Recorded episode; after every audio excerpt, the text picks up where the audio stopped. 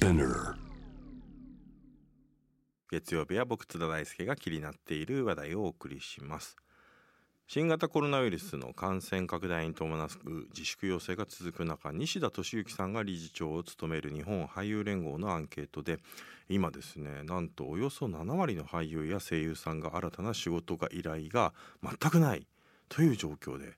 まあ、非常にこれで、えー生活が困窮していることが分かりました。テレビを見ていても、まあ、確かにねあのドラマの制作が中断中止延期になっていてですね、まあ、再放送が目立つという段階で、まあ、おそらく本当にこれゴールデンウィークを超えたぐらいから、まあ、こういったストックとかもなくなってくるんじゃないかとかね言われてて、まあ、本当にテレビが報道番組しかなくなるんじゃないかなんてことも言われています。えーまあこういうえー状況でですね俳優さんたちに、えー一体どんなあの支援が必要なんでしょうか。今夜はこの方に電話でお話を伺います。協同組合日本俳優連合国際事業部長で女優の森崎めぐみさんです。もしもし森崎さんこんばんは。はい、こんばんは。はじめまして、森崎めぐみです。よあよろしくお願いしますろしくお願いします。はいあのこの日本俳優連合まあ西田敏行さんがね理事長を務めてますからまあ、はいあの非常にあの厳しい状況に置かれているということを発信されてあのはい大きくメディアでも取り上げられたんですが、このはい日本俳優連合一体どんな組織なのかまず教えていただけますか？はい、えーこの業界で数少ない俳優の組合です。えーおよそ2600名の俳優や声優が加入しています。俳優は、えーせ一人一人がテレビ局や制作者と対等に出演契約を結ぶことは難しいので、共同組合法で認められている団体交渉権を生かして、NHK、民放、制作会社との間で年に一度以上、最低出演料などの出演条約や安全対策などの団体交渉をしています。あのこちら、えっと生まれたのはいつぐらいなんでしょうか団体が？はい、えっ、と、すでに設立から60年ほど経ってます。じゃあもう結構歴史正しい由緒正しい団体なんですね。そうですね、長いですね。これあれですよねあの俳優さん声優さんということでテレビではい活躍する俳優さんも、舞台で活躍する俳優さんもそして、はいえー声優さんもあ,、はいあるいはナレーターの方とかはどうなるんですか？ナレーターが本業の方というのはいらっしゃらないとは思いますあーなるほど。レーターもしている方はいらっしゃるあ。なるほどなるほど。これでも舞台もテレビも声優もということなんですかね。はい、そうです。なるほど。これでもあれなんですよね。あのーこの俳優連合というのは、はい。えーもしかしたら勘違いしている方もいらっしゃるかもしれないんですけれども、はい。労働組合というわけではないんですか？違うんです。共同組合ですね。なので、はいあくまでまあ出演条件とかの、まあ、そういう交渉はするけれども、はい。えーいわゆるそういうあのギルド的に、えーみんなで集まって、えー労働組合のようなものを作ってるってるわけではないということなんですかね。うんまあ、あんまり厳密に言うとそれほどの差はないとは言われてます、ね。なるほどなるほど。はい。うーんということであのこれ実は日本俳優組合さんあ俳優連合はい。さん、はい、連合。はい、連合さんあの20年前にですねギャラをめぐって実は声優さんたちがストをしたこともあるということなんですがこのことをちょっと教えていただけますか？はい、あのーテレビに、あのー例えば海外からの映画が入ってきた頃にその声優業というのが初めて誕生した時代がありましてえその頃にその声優さんにギャラを払うのを、まあ、忘れていたというお話なんですけれども、うん。あのー声優さんが500名ぐらい集まって集団であの訴訟したりあのストをしたりしたと伺っております。なるほどねそはいんな、まああのテレビ業界とかもねかなり緩かったので、っていうことなんでしょうね。そうですね。でもやはりまあこういうような組合とか組合組織がないとやはりまあ条件面でね不利なところに置かれてしまうということがあるということでもあるのかと思います。はい、はいあそして今日のあの本題でもあるんですけれどもあの話題になりました、えー非常にこのあの俳優さんたちが厳しい状況に置かれている約ね7割の俳優さん声優さんが新たな仕事が依頼がないということがアンケートで分かった。えー、この調査一体どういう方向で方法で行われたんでしょうか？はい、えーインターネットで2回行いました。えー1回目が3月31日から新型コロナウイルス感染症拡大防止措置に伴う俳優声優の活動の影響に関するアンケートを実施しました。えー2月26日に公演、イベントなどの自粛要請を受けて、ライブパフォーマンスを仕事にしている俳優の仕事がほぼなくなったことがきっかけです。俳優にはキャンセル保証がないことが多いので、仕事も収入もなくなった皆さんの実態調査をする必要を感じた次第です。えーそして2回目が4月14日から俳優声優の新型コロナウイルス感染症にかかる公的支援の手続きに関する実態調査アンケートをしました。これは契約書が完備されていないことで支援が受けにくい俳優の実態に沿った制度設計の参考資料を政府に提示する目的で実施いたしました。はい。えっ、と、両方とも現在まで1200近くご回答いただいておりまして、えー2回目は私どもが会員である協議会の他団体で音楽家、ダンサー、落語家の方々全部で10団体で共通のアンケートを実施し5日間で2095名の声が集まりました。これあれですよねあの、はい約2600名の方が加入していて、まあ、2000はい名を超える声が集まったということは、まあ、はい相当これ答える側の方も危機感があるというか相当な回収率という感じですかねこれは。そうですね。しかもあの自由記述を自主的に書いてくださる方がほとんどで、あのかなりお辛い状況というのが伺えます。うん、あの森崎さんが見て、この自由記述の中で印象に残った、あのエピソードとか何かありますでしょうか？そうですね。あのとにかくうんこれから生きていける自信がないとか、うんあと家賃の払う払えないとか、あとまあうんあの心ない言葉に傷ついていますとか、あの文化がこんなに認められないと思ってませんでしたとか、とにかく辛いお声が多いです。うんなるほど。これ、はいまあやはりあのーちょうどねこのコロナで、えー自粛のまあイベントの自粛要請が始まったのがこれは2月の26かな、えーはい安倍首相のあの会見から要請が始まって、まああれによってまあドラマいじゃなくてまず最初はね演劇ですよね。あそこからやはりイベントという意味でのライブパフォーマンスパフォあのパフォーミングアーツ演劇がえーほとんどもうえー自粛せざるを得ない状況になってまあ、はいあのそこから厳しい状況にどんどんなっていってると思うんですけれどもまたちょうどそれで4月に番組の改編期になるわけですから、えーまあでも改編期4月のドラマっていうのはあの4月に入ってから撮るわけではなくてもちろんその前から撮り始めているものが多いでしょうから、まあ、はいそういった4月スタートのドラマの撮影が延期になったりもしているんですよね。そうですね。あの、まあ、すでにかなりの長寿番組なども、あの、もうストップしてしまっているので、6月以降の新しい放送ができないんじゃないかと言われております。うんはい。これあの実際に4月の収入についてのアンケートではどういった実態が明らかになったんでしょうか？そうですね。もう大変残念ながら、無収入ですと言われた方が27.6%。4月、うんはい50%以下になったということが、えー、34.4%で、うんえー7割以上の方が収入が減っていると答えています。つまりだからそうですよね減ってまあだから、えっと無収入27.650%以下になった半分以下になった人が34.4番で、はい。まあ、実質的にだからもう、あの急にだからあの収入が半分になったという人が、このか答えた人の半数だったということですもんね。そうですね。その通りです。うん、これは結構大変なじ、しかもまあこれでじゃあ5月になったらじゃあ、まあ、一回再開するぞっていうことが、まあ、全く見えてないという状況ですもんね。今あの、はこれ、えー森崎さんあのあるいは俳優連合さんの方にテレビ局の方からいつぐらいからおそらくこれテレビドラマの収録再開始めるんだっていうようなそういった見通しのような情報っていうのは入ってきてるんでしょうか、いや、全くないですね。全くない。全くないです。うーんまあ結局緊急事態宣言が、まあ、出ている状況で、まあ、さらにはこれはいゴールデンウィーク明けた後にどうなるかっていうのはまだ不透明ですからテレビ局も結局それに GO が出せないっていうことでもあるんですかね。うんそうですね。しかもやっぱりテレビとか収録とかスタジオはもう3密なので、そうなんですよね。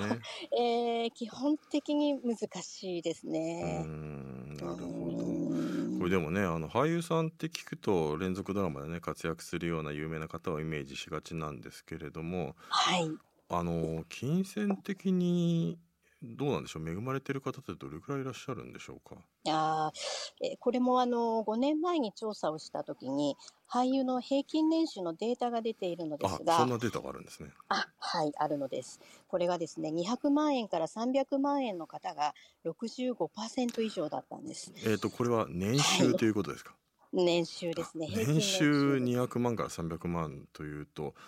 はい。あーこれはやはりあの思った以上に低いはい。低い方が65%以上ということなわけですもんね。以上ですね。しかもこれアルバイト含めた年収で。じゃあこれあの舞台とかドラマで出た、はい。その出演料だけではないんですね。はい。含めたすべての年収が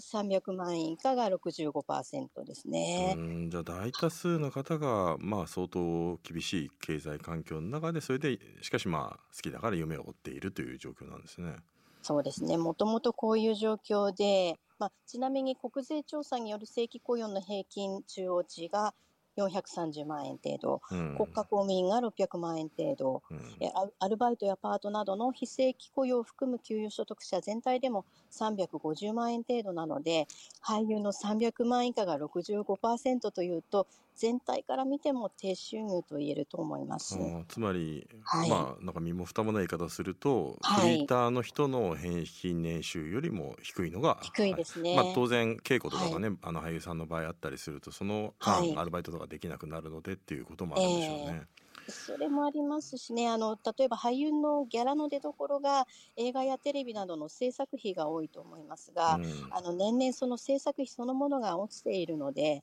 まあ、孫受けにあたるスタッフキャストの収入も当然減ってます。えこれが本当に本人の努力でどうにかなる問題やではないので、えー私はこの現象を文化的従属性と呼んでいますがあの文化の衰退や流行に応じて仕事の量や収入に影響を受けることが従属的で仕方がないことだと思っています。なるほど。はいこれあの先々の仕事の依頼まあ全くちょっとテレビ局の方からねあの状況の連絡がないということなんですけれどもはいつまりはこれ先々何かしらの仕事の依頼も全く止まっているということなんですねこれは。はい、これもデータを出していまして、えー全くないと答えていらっしゃるのが69.1%、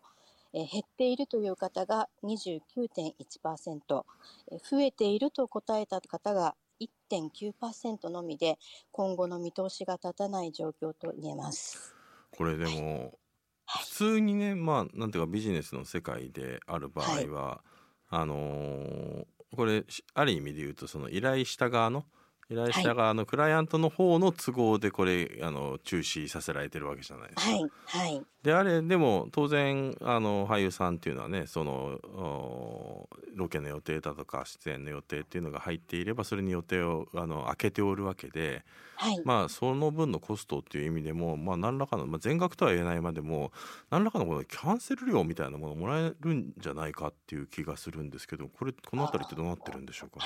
キャンセル料というのは、まあ、ほとんどがもらえないことが多くてですね、うん。あの今回もあのキャンセル料についてあの質問をしたところ96.2%の方が本来受け取る予定だった報酬をもらえていない、うん。でまたキャンセルの交渉をしたことがないという方が31.8%、うんでそもそもキャンセルの連絡すら来ないという方も18.3%いらっしゃいます。うん。なるほど。えー。これやはりまあま相当、これでも俳優さん本当にこれがここからあとね数ヶ月続くとこれ家賃をねどうするんだっていう風になって例えばお子さんとかいらっしゃる方とかだったらね、いろんな形でコストもかかってきて、はい。これ俳優を続けられるかどうかの瀬戸際にもなっているのかなとも思うんですけどこの辺りどんな声が出てますか、そうですね。あの、意外に夫婦で、ご夫婦で、あの、俳優業とか、このアーティスト関係をやってらっしゃる方というか、意外に多いんですよね。で、まあ、同業者でご結婚されている方で、そうするともう友達の状況になってますね。うんはい。あのいつメール読ませてください、はい。えーラジオネームリバティさん、えー俳優さんをはじめ監督などの制作スタッフ技術系や衣装メイクヘアスタッフさん脚本家さんなどにも影響が出ているんじゃないでしょうか。心配です。やはり芸術文化への確実で的確な公的支援が必要だと強く感じます。ということなんですけれどもこれ政府はね一応公的支援も用意しています。緊急小口資金だとかあるいは中小事業者への100万あるいは200万円の、えーこの給付金などっていうのがあるんですけれども、えーこのあたり公的支援の状況については俳優さんに対してはいかがでしょうか？はい、あの積極的にお知らせしていますが、まああの公的支援のあのことをご存知ですかという質問をしても100%の方が知っていますという答えてくださる状況ではないようです。なるほど。はい、これあれですよね。この公的支援特にとりわけねやっぱりあの、まあ、文化、まあ、特にあの他のねあの今回のねコロナあのによる自粛要請あるいはまあこのあのステイホームっていう形で、えー家にいなければいけないという状況で、まあ、多くの、ね、飲食店とか、まあ、あらゆる、ね、業者が影響を受けてると思うんですがただ、あの俳優さんというのはねもうなんていうか無になってしまう。あのはい例えば飲食店とかだったらまあじゃああの中の営業はできないんだけれどもテイクアウト専門にするとか、まあはい。いくつかそういう形で収入は減ってもなんとか続けるっていうような道を模索することも可能だと思うんですけれども俳優さんの場合演じれる場所がないとこれ収入を得られる機会もないですから、まあ、ちょっとこの置かれてる状況があまりにもちょっと違うというところもあると思うんですがこれはい。十分にやはりまあこの支援が行き渡っていないっていうふうに森崎さんはお感じになりますか？はい、かなり感じますね。うーん。はい、これあれなんですよね。実際にこれ相談とか来てますか？あの役所に窓口に行ったあるいは金をお金を銀行に借りようと思ったけどダメだったみたいなっていう意味での。あーそうです。直接は聞こえてはこないですが、まあ、私もフェイスブックなどをざっと見ると、まあ、あの芸能関係の方かなという方があのたらい回しにされているようなお話は目にしています。あーあとあれなんですよね、これ例えばまあ小さなねあの事務所をやって、まあ、そういった中小フリーランス事業者でやられている場合、はい、えー昨年度の比べて同月にあと比較して収入が半減してた場合は100万円あるいは200万の給付金が出るっていうようなはい、この制度があるんですけれどもはい。ただ俳優さんの場合これ当然その仕事とか収入が減ったことを証明する必要があるんですけれども、まあはい俳優さんの場合これは結構難しい側面がありますよね。あかなり難しいですね。あの、うんそもそも俳優に仕事の依頼が来る前に、えー所属事務所やキャスティング会社や、えー制作会社えー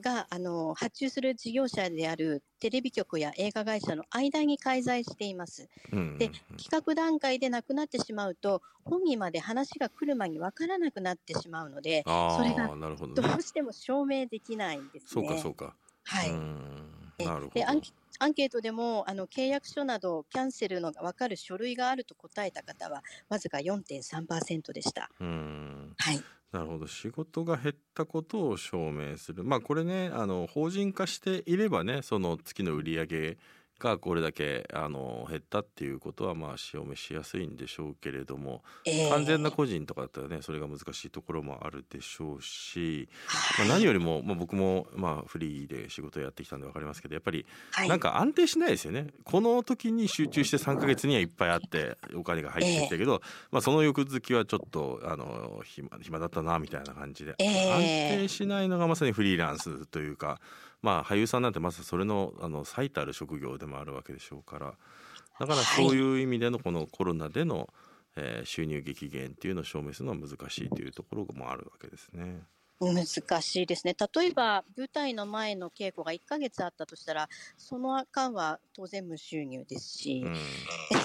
あの非常に特殊な働き方と言えると思います。うんはいこれまあそういう意味でのね、まあ、日本のこの芸能界の特殊な状況というのもあるんでしょうけれども、これはいあの森崎さんあの海外で、えーはい。海外でのこういった今、まあ、置かれてる状況は同じだと思うんですよね。特に、はい。あのアメリカなんかだとネットフリックスは加入者は伸びているんだけれどもでも3月中旬からもうドラマの新作の制作っていうのは全部中止してるっていうことで、まあ、アメリカはアメリカで今もう本当に何十万人のこの映画やテレビ関係の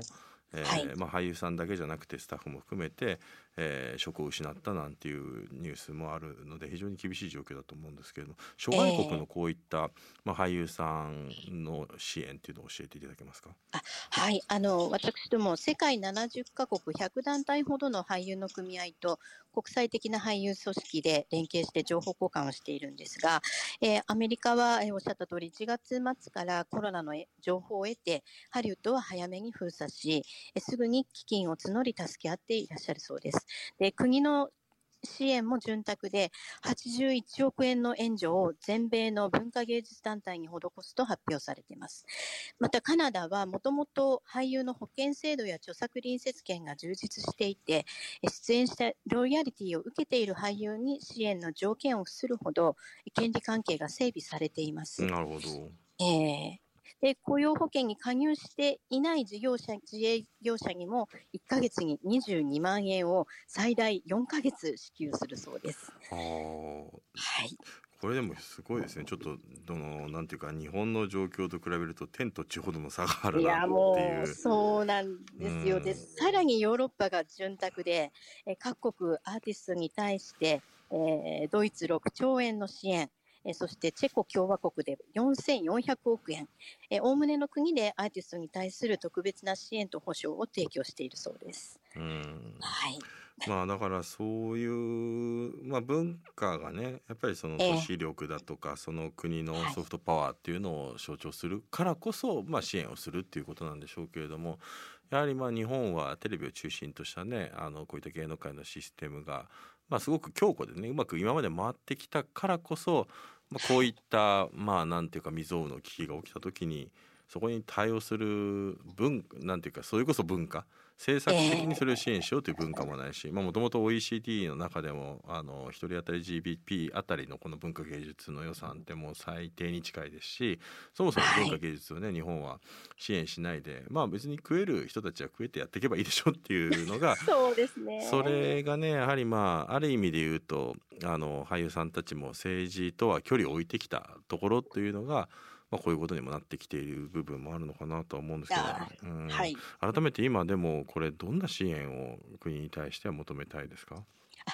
はい、あのもう本当にそういうことを言っていられる状況ではないのですね。うん、で、アンケートの結果を中間報告として国に伝えたのですが、え例えばあの家賃の心配をしている記述が多いことから、うん、あのかつて住宅確保給付金が作られた当時に厚生労働省の副大臣をされていた西村智奈美議員が国会質問でこのアンケートを取り上げてくださって、うん、フリーランスのアーティストにはハローハローワークがそぐわないにもかかわらず、ハローワークで就職活動しないと住宅確保給付金がもらえない仕組みに疑問を呈してくださいました。えその他にもたくさんの議員が働きかけてくださり、えおかげで4月30日から登録しなくても申請のみで給付金が受けられるようになりました。これあれですよね。はい、まあ逆に言うと今までそれが想定されてなかったっていう 不備をね、やっぱり笑ってしまうというか、それはだって会社員とかやりたくなくて表現でご飯を食べたいからね、アーティストとか俳優やってるわけですからね。はい。そうなんですよね。企業に勤めるのを前提のハローワークは全然そぐわないですよね。あのこれまあさまざまなねこれ俳優さんだけではなくてあのさまざまな団体、はい、文化芸術団体例えば今だとミニシアターだったりあるいはクラブ関係者だったりさまざ、まな文化芸術の人が今あの政治家にロビー活動してこういった危機的状況を訴えているという状況なんですけれども、はい、あのこれ俳優連合さん日本俳優連合さんとしてはこれは政治家のところにも要望っていうのは伝えには行ってらっしゃるんですよね。あはい積極的に伺ってます。これはあのどうですか政治からの反応としては。そうですね。えっ、ー、と、国会質問で加藤厚生労働大臣が、えー、すぐに結論が出る状況ではありませんが、え今後の検討上参考にしていかなくてはならないと応じてくださってます。えー、厚労省で雇用類似フリーランスにおける、えー、雇用類似の働き方にかかる論点制度などに関する検討会というものが、まあ、私たちが該当する検討会があるんですけれども、えー、なかなか実態のつかみにくい私たちの働き方に焦点が当たるきっかけにはなったのかなと思ってます。うんはいこれ国に対してどんな支援を求める声あの会員の方からはありますか？はいあの例えばですねあの傷病手当金というあの社会保険加入者にしか支払われなかったあのお手当があるんですけれどもこれが、えー、国民健康保険加入者にもコロナウイルスに感染した場合は支払うという厚生労働省からの通達がありました。でこれに対して、えー、我々もぜひという声があったので、えー、23区に、えー、この費用者などにも支払えるというのに私たちも該当しますかと質問したところ、給料を基準にしないと支払えないという答えが返ってきました。うん、で調べましたら、給与や賞与というのは大正時代に制定された古い法律で、フリーランスを想定してはいないんかったんですね。なので、ぜひ、えー、柔軟な解釈をして、万が一新型コロナウイルスに感染したフリーランスや俳優や、もちろんアーティスト全体の方々が傷病手当金を受けられるように働きかけまして、えー、今日も議員の何名、何名、何名かの方にご理解をいただいたところです。はいこれ、まあ、最後に伺いたいんですけれども、はい、あのー、先週末、えー、4月25日の夜9時からあの NHK スペシャルでですねこの医療と経済の行方についてこれやっていて、はい、これ帝国データバンクの予測だとこの5ヶ月あると今今だ今健全に経営している企業も、まあ、もうやっぱり5ヶ月ロックダウンというかえー、今のちゃんと通常通り営業できなくなるともうそれ健全な企業であってももう倒産しちゃうと。でまあ8ヶ月それが続くと、まあ、預金が十分に確保していた企業であっても倒産してしまうということで、まあ、11ヶ月これ1年近くこれが続くともうほとんど日本の企業の半分ぐらいが倒産しちゃうんじゃないかっていうような、まあ、衝撃のデータが明かされたんですがこれでも、まあ、それとある意味比較してですね、まあ、あの本当にあの俳優の皆さんも厳しい状況続いていると思うんですが、はい、あと何ヶ月この状態に置かれたらこのあの連合さんに所属する、えー、俳優さん廃業しなければいけなくなるという感触をお持ちですか？いや正直1か月も2か月も持たないんじゃないかなと。そんなにですか？えー、自力で復興できるような生優しいダメージではないと思ってます。あの損失額がたった3週間で、えーと、公演イベントキャンセルなどだけに関しても522億円の損失があったと調査が出てるんですよね。で現在自粛要請の2月26日からすでに8週間経とうとしてます。えまず俳優が生き延びられるように生活の保障しないと危険だと思ってます。はいあのラジオねお聞きの方には俳優業を営んでる方もいらっしゃるでしょうし、まあ、あとリスナーの方あの何か支援できないかと思っているリスナーの方もいらっしゃると思います。最後にメッセージい。ただけますか？はい、えー、俳優の皆さん演じる上でまた作品を作る上で普段一番大事にしているのはチームワークだと思います。今私は電話でこのラジオに出演していますがもしこの先リモートで仕事ができたとしてもお客さんの反応やスタッフとの呼吸が読めないのはとても苦しいと思います。それ以上に経済的に苦しんでいる方が多いと思います。今、私は組合にいて皆さんと連携できる立場です。今できることはアンケートなどから皆さんの声を国に届けて少しでも文化芸術の灯火を消さないように皆さんがコロナの影響を持ちこたえるお手伝いをしたいと思ってます。どうか声をください。一緒に乗り越えましょう。えー、ありがとうございます。そろそろお時間が来てしまいました。はい、森崎さん、またお話聞かせてください。ありがとうございました。はい、ありがとうございました。はい、えー、月曜日の編集後期です。えっ、ー、と今日はですね、日本俳優連合の国際事業部長森崎めぐみさんにお話を伺ったんですけれども、改めてですね、あの確認したいなと思って、やっぱりこの俳優さんが非常に厳しい状況に置かれているのに対して。えー、これはだからまあコロナでね大変なのはあの日本だけじゃなくてむしろあの諸外国の方が大変な国もたくさんある状況で、えー、まあそういうところでですねあのどこの国の俳優さんも厳しい状況に置かれてるんですが、えー、しかしそういう、え、人たちに対して、え、諸外国はかなりいろんな形で、えー、支援をしている。例えばアメリカこれ改めてね振り返ると、えー、これハリウッドはあの1月末からあの早めに封鎖してるんですけれどもこれはだからもう基金を募って助け合っていると。で、国の支援も潤沢で80億円の援助を全米の文化芸術団体に施すと発表されてますね。先日ネットフリックスがね、えー、100億円ぐらいでしたっけ？あの確かあのかなりの金額を基金にしてこういった仕事を失ってる俳優さんに分配するなんていうですねそんなニュースにもなってました。でカナダはすごいですねカナダは、えー、この俳優の保険制度著作隣接権が充実していてえー、今雇用保険に加入してない自営業者にも1ヶ月に22万円を最大4ヶ月支給ということで、まあ、夏ぐらいまでなんとか感染を抑え込んでいってそれまではまあ最低限の生活保障はあるよという、まあ、そういう感じなんですね。